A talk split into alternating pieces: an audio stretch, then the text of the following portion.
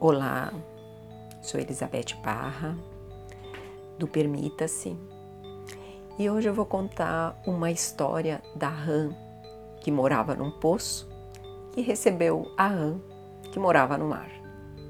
Então, era uma rã que nasceu num poço e era um poço que ela era feliz lá. Ele tinha uma água fresquinha, tinha comida, tinha, batia sol de vez em quando. E ela não conhecia outras coisas, ela era muito feliz naquele poço. E aí, um dia, caiu lá dentro do poço uma rã do mar.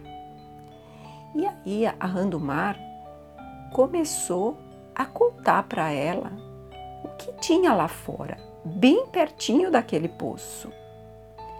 E ela não acreditava como que pode ter alguma coisa tão de uma imensidão tão grande, muito maior do que o poço dela.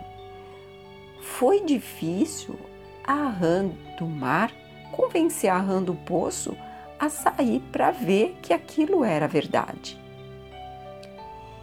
E aí eu fico perguntando agora: você não conhece muitas pessoas que vivem num poço? São felizes lá dentro daquele poço. Tem água, tem comida.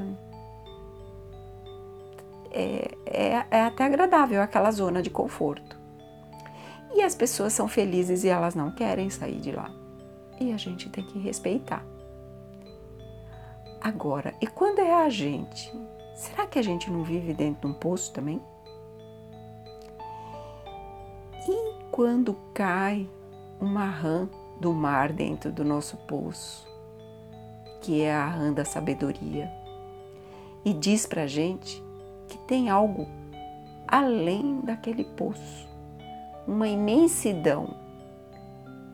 E é difícil da gente entender porque a gente só conhece os limites do nosso poço. E para sair daquele poço existem alguns desafios. Você vai ter que escalar aquele poço e colocar sua cabecinha para fora, para ver a imensidão do mar. E quando você se permite isso, vai cair por terra muitas das suas crenças, dos seus preconceitos. Será que a gente não vive num pocinho, na nossa zoninha de conforto? Com os nossos alguns amigos, uma família, um emprego que talvez a gente nem goste muito, mas dá para sobreviver, como a rã do poço.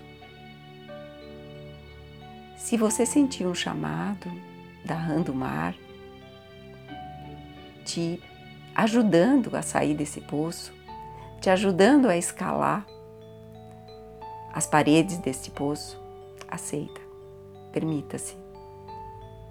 Você vai ver que a vida é muito mais do que o seu pocinho. Até mais.